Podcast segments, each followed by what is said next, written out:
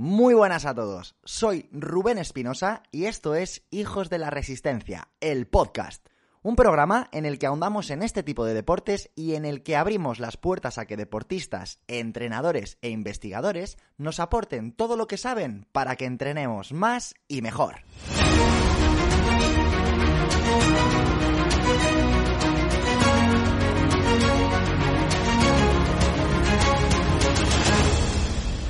Muy buenas, amigo, amiga, ¿cómo estás? ¿Cómo has arrancado el mes de febrero? Espero que esté todo de maravilla. Nosotros, la verdad es que esta semana nos hemos llevado una sorpresa increíble. El otro día recibimos un email de, a ver si lo digo bien, de Chartable, una de las plataformas que utilizamos los podcasters para, para obtener las métricas de nuestros programas. Y bueno, pues resulta que nos dan la noticia de que somos el programa número uno del ranking en la categoría Running de Apple Podcast. Os podéis imaginar mi cara, ¿no? De locos. Así que bueno, quiero compartir contigo esta noticia, principalmente porque, porque tú eres eh, responsable de esto, independientemente del lugar y de la plataforma desde la que nos escuches, esto es culpa tuya. Así que, bueno, gracias a cada reseña que escribís, a cada mensaje, a cada recomendación, al final estamos logrando algo que yo personalmente jamás hubiera imaginado. Así que una vez más, y en nombre de todo el equipo, gracias. Gracias de corazón. Aunque he de decir que, que lo mejor está por venir. O sea, avecina un mes muy intenso que espero que disfrutéis a tope. Bueno, que me emociono y me lío. ¿De qué vamos a hablar hoy?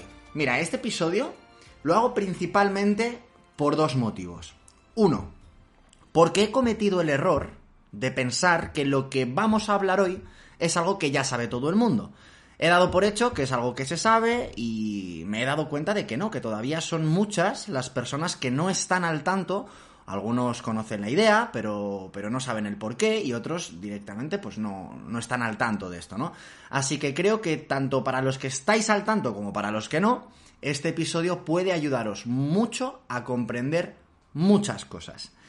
Y el segundo motivo es porque tengo que automatizar respuestas, básicamente. Y tú dirás, ¿cómo que tienes que automatizar respuestas? ¿De qué me estás hablando? Fíjate, todos los meses, y esto no, es, coña, es, es real, todos los meses recibo entre 10-15 mensajes de personas preguntándome mi opinión sobre el tema que vamos a tratar hoy.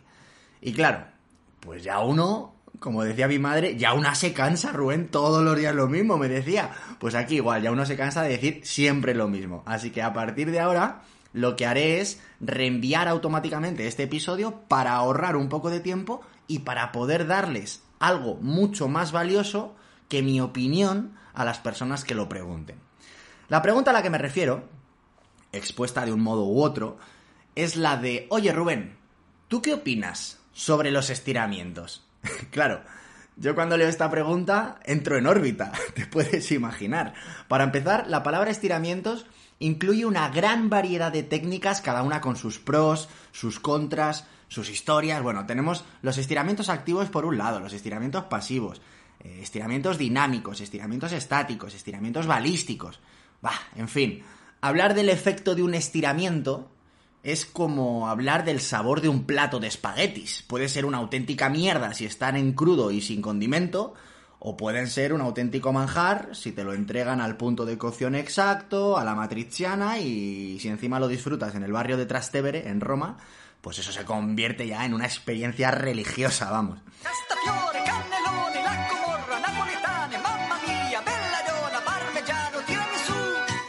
En fin, que hablar de estiramientos, sin ponerle apellido, es como no decir nada. Así que lo primero que vamos a hacer es ponerle apellido. Cuando me preguntáis por los estiramientos antes y después de entrenar, la gran mayoría os estáis refiriendo a los estiramientos estáticos y en concreto a los estiramientos pasivos, que son esos que hacíamos todos en el colegio al final de la clase. ¿Te acuerdas? Menudo coñazo. Además, ahí la gente estiraba cuando el profesor no miraba. O al revés, perdón, estiraba cuando el profesor miraba. El resto del tiempo era cuestión de poner cara de sufrimiento y listo, o al menos eso es lo que hacía yo. Bueno, pues vamos a intentar responder dos preguntas clave. La primera, ¿tiene sentido hacer estiramientos estáticos y pasivos antes de entrenar o antes de competir? Y la segunda pregunta que vamos a responder es, ¿tiene sentido hacer estiramientos estáticos y pasivos después de entrenar o después de competir? ¿Qué? ¿Cómo te quedas? Aquí hay salseíto del bueno, ¿eh? bueno, como es un tema bastante delicado y no quiero dar una respuesta rápida así al tuntún, lo que vamos a hacer es organizarnos. Como dicen en mi pueblo, y probablemente también en el tuyo, si nos organizamos, f***amos todos. bueno, como, como podrás estar comprobando, hoy me he levantado con un cachondeo brutal. O sea, hoy, hoy es mi día gracioso de la semana, así que lo siento, pero te vas a comer tú el pato. Así que bueno, a lo que iba, que en esta primera parte vamos a contestar a la primera pregunta y lo que vamos a hacer es dejar los estiramientos post-entreno para una segunda parte que tendremos lista la semana que viene. ¿Te parece? Así podemos dejar todo muy claro y no te tengo aquí dos horas pegado al auricular que luego me decís que en vuestras casas me odian. Así que venga. Dicho esto y deja clara, claro el objetivo del episodio y, y cómo lo vamos a configurar, vamos al lío. ¿Qué pasa con eso de hacer estiramientos pasivos en nuestro calentamiento. Correr ha resultado ser el antídoto perfecto para superar la denominada fatiga pandémica que hace que tengamos menos energía y menos motivación de lo normal. Lleves corriendo 10 años o quieras empezar a hacerlo, no hay mejor forma de hacerlo que con las nuevas Adidas Ultraboost 21, las zapatillas deportivas más avanzadas con un diseño tecnológicamente envidiable. Su mediasuela nos ayuda a capturar la energía cuando pisamos y nos la devuelve en el siguiente movimiento a nuestra pierna como si fuera una catapulta ayudándonos a mejorar nuestro ritmo. Parece magia, pero no lo es. Toda esta tecnología Boost nos retornará más energía, pero también mucho más apoyo y un equilibrio de rigidez maravilloso en cada pisada. Están a la venta ya mismo en la web de Adidas España, adidas.es barra running, y solo tienes que entrar, elegir tu color favorito entre los muchos que hay en el catálogo, eliges tu talla y listo, salir a correr. Así es como vamos a poder conseguir una perspectiva que solo se alcanza cuando tu cuerpo se ejercita y cuando tu cerebro se despeja. ¿Qué pasa con eso de hacer estiramientos pasivos en nuestro calentamiento? O estiramientos estáticos. Es algo que se ha hecho durante muchos años y siempre se ha creído que los estiramientos estáticos antes del ejercicio traían mejor rendimiento y sobre todo se pensaba que reducían el riesgo de lesiones. Y esto es algo que todos hemos escuchado alguna vez. Incluso algunos, eh, los que hayan estudiado hace bastante tiempo, pues lo habrán leído incluso en los libros. ¿De dónde sale esta afirmación? ¿Es un mito? ¿Se lo ha inventado un influencer de los malos y nos lo hemos creído todos o realmente tiene fundamento científico? Pues bien, efectivamente, y esto mm, es alguna manera de justificar, ¿no? Un poco a las personas que han eh, divulgado esta idea. En 1985, Sherlock y Pentrick publicaron un estudio en el que afirmaban que los estiramientos pre-ejercicio mejoraban el rendimiento y prevenían lesiones. ¿En qué se basaban? Bueno, antes de nada hay que tener en cuenta que este era un estudio descriptivo, en el que se hace una descripción sobre el calentamiento y sobre sus consecuencias en el rendimiento. No era un estudio experimental, es decir, que no hacen ninguna prueba con sujetos ni estudian los efectos del estiramiento, ni del calentamiento, ni, ni de nada, ¿vale? Simplemente lo describen. Entonces, ¿qué es lo que hacen? Pues hacen una descripción de lo que es el calentamiento, de cómo consideran ellos que debe ser un calentamiento y, claro, lo que hacen es incluir los estiramientos en el calentamiento. ¿Y qué es lo que ven? Pues que el calentamiento, como el propio nombre indica, aumenta la temperatura corporal. Y esto, aquí es donde cometen el error, lo achacan en parte a los estiramientos y dan por hecho que estirar es la causa de que el calentamiento funcione. Al final, terminan concluyendo que los estiramientos pasivos mejoran el rendimiento. Mal concluido, pero oye, joder, así era la ciencia en, en, el 85 y ojo, así sigue siendo en algunos casos. Así que bueno, el tema es que a raíz de este estudio y alguno más que hacía un análisis muy simplista, se instauró la idea de que estirar antes de correr, antes de nadar o antes de lo que fuera, era la leche. Y ese es el motivo por el que de pequeños nos tenían sufriendo en el patio del colegio, sentados en círculo, con las piernas abiertas e intentando tocar el suelo con la cabeza. Pero ha llovido mucho desde el 85 y hoy en día tenemos mucha, mucha más información. y más valiosa también. Por lo que lo más inteligente es que dejemos de intentar que los niños se metan la cabeza entre las piernas después de clase y en su lugar echemos un vistazo a algunos de los estudios como los que te voy a contar hoy. El primer estudio del que te voy a hablar es de un metaanálisis que se publicó en la revista escandinava de Medicina y Ciencias del Deporte. Este metaanálisis, llevado a cabo por el profesor Simic y colaboradores, intenta dar respuesta a esta pregunta. ¿Los estiramientos estáticos previos al ejercicio inhiben el rendimiento muscular máximo? Lo que hacen es buscar artículos publicados entre 1966 y 2010, utilizando las bases de datos más potentes que existen. En ellos buscan los efectos del estiramiento previo al ejercicio sobre la fuerza, sobre la potencia y sobre la explosividad. Es probable que estés ahora mismo con la mosca detrás de la oreja y te estés preguntando, Rubén ha dicho potencia y explosividad como si fueran cosas distintas. Es posible que estés preguntándote esto. Si es así, vamos a resolverlo súper rápido. Eso sí, necesito todas y cada una de tus neuronas, o al menos las que estén funcionando ahora mismo, puestas en mi voz. No es que sean dos conceptos difíciles de entender, pero eh, sí que necesito que los entiendas bien, ¿vale? Fíjate, la potencia es el producto de la fuerza por la velocidad en cada instante del movimiento. Es decir, que cada, instante en un gesto tiene un valor de potencia diferente. Si yo hago un salto, pues podremos calcular y podremos saber qué potencia estoy desarrollando en cada uno de los momentos en los que realizo ese salto. Por eso, dentro de un gesto o de un levantamiento, hay un momento, hay un punto exacto, concreto, en el que el valor de potencia es el mayor. Y a ese punto es a lo que llamamos pico máximo de potencia. ¿Qué es la fuerza explosiva? Pues fíjate, la fuerza explosiva, sin embargo, es la relación que hay entre la fuerza que hemos aplicado y el tiempo que hemos necesitado para hacerlo. Es decir, la explosividad define un gesto o una acción, mientras que la potencia es un valor que podemos encontrar en cada uno de los instantes de ese mismo gesto. ¿Se entiende? Explicado súper sencillo. Por ejemplo, desde un punto de vista de la nomenclatura, ya sabéis que yo no soy muy fan de, ni de corregir a nadie por cuestiones técnicas a nivel de nomenclatura, ni soy muy fan de aprenderme todos los conceptos. Pero si nos ceñimos a esta descripción, no tendría ningún sentido decir eh, este tío salta de una forma muy potente. No. Tendría sentido decir este tío genera mucha potencia eh, cuando la rodilla está a 80 grados en el momento de saltar, por ejemplo. De la misma manera que, sí que tendría sentido decir este tío tiene o demuestra mucha explosividad en su salto. ¿Vale? La explosividad define un gesto y la potencia es simplemente un valor que vas a encontrar tantos valores como momentos analices en un gesto. Dicho esto, vamos al lío. ¿Qué es lo que hicieron en este estudio, en este metaanálisis? Pues fíjate, recopilaron 1600, ojo, eh, 1669 artículos. 1669 artículos. O sea, solo de leerlo me vuelvo loco. Pero claro, ¿qué es lo que pasaba? Pues que la gran mayoría, como siempre pasa, no cumplía con los requisitos que se necesitan para sacar conclusiones había muchos de estos estudios que hacían lo mismo que hemos comentado en el anterior, que achacaban resultados a los estiramientos, cuando realmente los sujetos lo que habían hecho era calentar.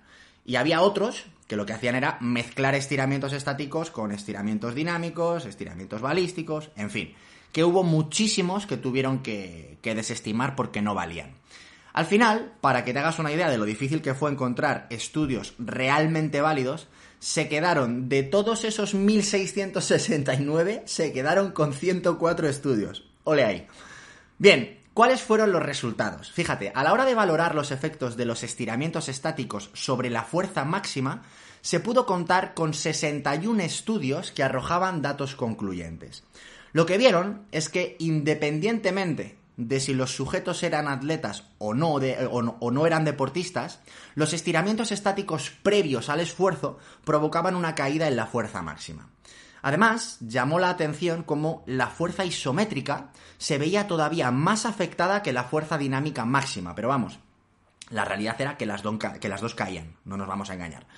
Además, se vio como en los estudios en los que la duración del estiramiento era más corto, las caídas en los niveles de fuerza eran más pequeñas. Vamos, que se vio perfectamente que había una relación directa entre estiramiento estático y pérdida de fuerza isométrica máxima y dinámica máxima. Bien, en cuanto a los efectos de los estiramientos sobre la potencia, solamente, en este sentido, solamente se pudieron reclutar 12 estudios de esos 104 que hablaran de, los resultados y de los efectos sobre la potencia. En estos 12 estudios se ve que cuando los estiramientos duran entre 45 segundos a 90 segundos o incluso más, el efecto sobre la potencia es negativo. Y se apreció que cuanto más largo es el estiramiento, mayor es la pérdida de potencia. Y en cuanto a los efectos de los estiramientos estáticos sobre la explosividad, en este metaanálisis pudieron analizar hasta 57 estudios que hablaban de esto. Y para que te hagas una idea, lo que vieron fue que los estiramientos perjudicaban claramente al salto, al sprint, a los lanzamientos y a cualquier manifestación de la RFD, que es el concepto que utilizamos los entrenadores para referirnos a la, a la explosividad. Y una vez más, se vio como los estiramientos más cortos eran los que menos afectaban a la RFD. Pero también afectaban negativamente, ¿eh? No penséis que hacerlos más cortos era algo beneficioso. Bueno, como ves, este metaanálisis nos da una evidencia muy clara de que los estiramientos estáticos antes del ejercicio nos dan efectos bastante negativos sobre el rendimiento en fuerza, en potencia y en RFD, independientemente de la edad, del sexo o del estado del entrenamiento del sujeto. Y bueno, ahora, ahora ¿qué hacemos? ¿Nos quedamos con esto o indagamos un poco más? Porque, a ver, ahora podemos tener claro que estirar en un calentamiento previo a un esfuerzo de fuerza o a un sprint, pues ya sabemos que no tiene ningún sentido. Pero, ¿qué sucedería si lo que se va a hacer es correr como tal? Fíjate, en 2013 se publicó un estudio en la Journal of Strength and Conditioning Research en el que se investigaron los efectos de los estiramientos estáticos sobre el rendimiento en una carrera de una milla. Lo que hicieron fue coger a 10 corredores bastante entrenados de entre 20 y 30 años y les hicieron ir al laboratorio tres veces con una separación de al menos 72 horas entre una vez y otra para que lo que hacían en un día no afectara a lo que hacían el resto de días. El primer día les midieron antropometría y les calcularon el consumo máximo de oxígeno en una cinta de correr. Y los días 2 y 3 lo que les hicieron fue un test de una milla con una inclinación del 5%. Una milla, para los que estamos en España, si alguien no está al tanto, son 1,6 kilómetros, ¿de acuerdo? La diferencia entre el test de un día y otro, efectivamente, y como estarás pensando, era el calentamiento. El primer día hacían un rodaje de 5 minutos y después hacían 6 estiramientos de la parte inferior del cuerpo, haciendo de cada uno de esos estiramientos 3 series de 30 segundos eh, de tiempo.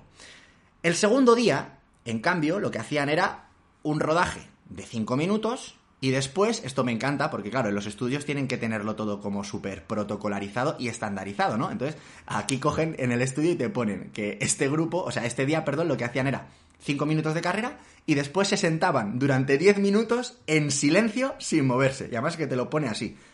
Calentamiento, 5 minutos de carrera más 10 minutos sentados en silencio. Es de risa. Bueno, el tema es que ¿Qué es lo que sucedió, no? Pues ojo, porque lo que registraban no era solo la marca en la prueba de la milla, sino que también midieron la flexibilidad, la flexibilidad de la cadena posterior, hicieron electromiografía y midieron también el tiempo de, de contacto en el suelo durante la carrera. ¿Cuáles fueron los resultados?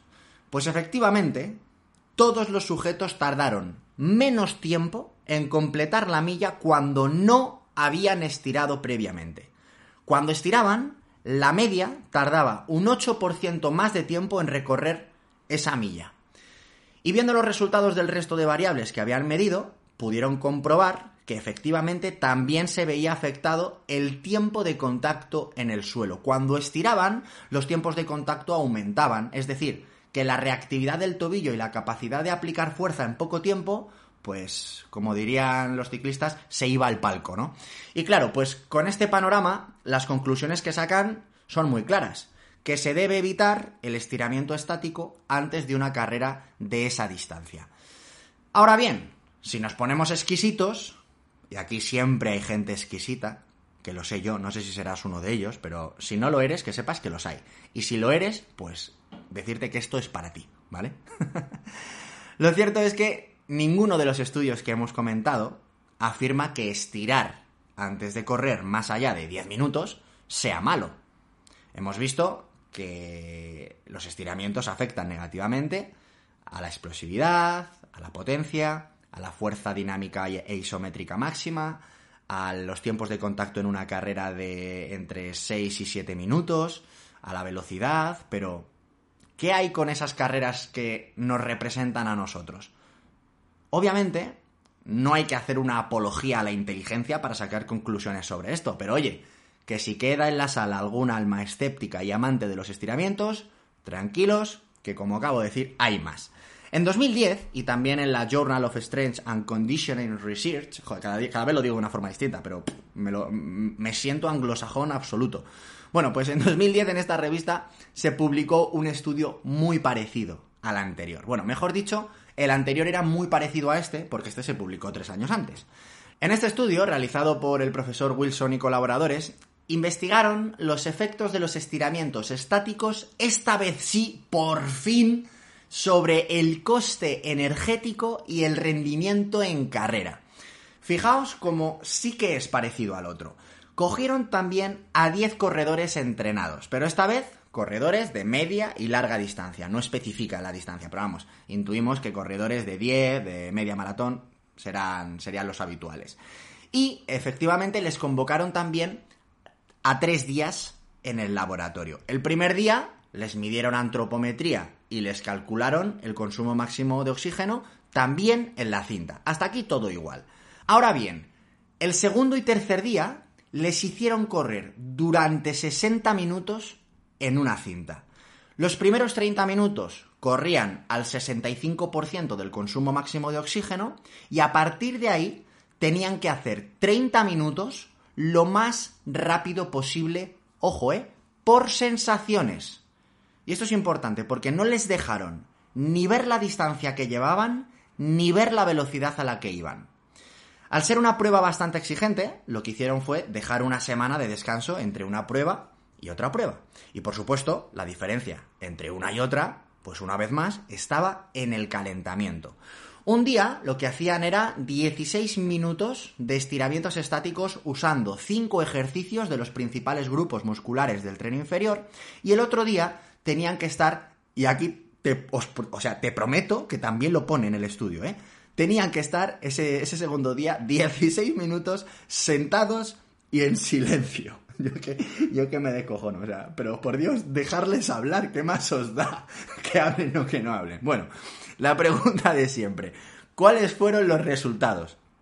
Para poder comparar el gasto energético, utilizaron los 30 minutos iniciales ya que todos iban a la misma intensidad relativa, al 65% de su consumo máximo de oxígeno. Y vieron que el día que no habían estirado, gastaban de media 25 calorías menos. Dicho de otra forma, estirar les hizo tener un gasto energético mayor a pesar de ir a la misma intensidad. ¿Y qué pasó con el rendimiento en los 30 minutos a tope por sensaciones? Pues sí, pasó exactamente lo que estás pensando. El día que no estiraron, todos y cada uno de los participantes corrieron más rápido y alcanzaron una distancia mayor. Es decir, que habiendo estirado, no solamente rinden menos, es decir, no solamente van más lento, sino que además gastan más energía. Así que, amigo, amiga, ahora sí que sí, Ahora sabemos que estirar de forma estática antes de un esfuerzo, uno, nos va a hacer perder fuerza máxima isométrica y fuerza máxima dinámica. Dos, nos va a hacer perder explosividad. Tres, nos va a limitar el rendimiento en carreras de corta distancia y va a aumentar nuestros tiempos de contacto. Y cuatro, también va a aumentar nuestro gasto energético, perjudicando gravemente a nuestra economía de carrera y limitando el rendimiento en pruebas de una hora. Así que mm, ahora sí que sí lo podemos extrapolar a cualquier esfuerzo similar. Así que bueno, Más alto se puede escuchar si subes el volumen, pero más claro no lo podemos decir. No hagas estiramientos estáticos antes de correr. Esta es la respuesta corta y directa a la pregunta de si tiene sentido o no tiene sentido estirar antes. Y en el próximo capítulo lo que vamos a responder es a la otra pregunta. ¿Tiene sentido hacer estiramientos estáticos y pasivos después de entrenar o después de competir? Habitualmente se han asociado siempre este tipo de estiramientos a la prevención de lesiones, a la reducción de agujetas. Anda que no me habrán dicho a mí veces, estira que si no te van a salir agujetas, ¿no? Ahora, la pregunta es, ¿es esto cierto? ¿Mito o realidad? Bueno, en el próximo capítulo te contaré todo lo que esté a mi alcance y todo al respecto. Pero hoy me voy a callar, que yo creo que, que, ya es suficiente, ¿no? Si te ha gustado este episodio, como siempre, te invito y por favor os rogamos y os pedimos que no dejéis de hacerlo, que no dejéis de darnos vuestros likes, que no dejéis de compartir, que no dejéis de comentar. Nos encanta leeros, tanto infantes como yo intentamos siempre contestar a todos los, los comentarios, al menos durante la primera semana desde que lo hemos colgado. Y si te apetece compartir por redes sociales, ahí estaremos nosotros para, para verlo, para agradecértelo y para, y para compartir vuestros posts. Muchísimas gracias, de verdad, por todo lo que nos estáis regalando y como siempre os decimos, nos vemos la próxima semana y os deseamos unos días repletos de salud, kilómetros y aprendizajes. Un fuerte abrazo, hijos de la resistencia.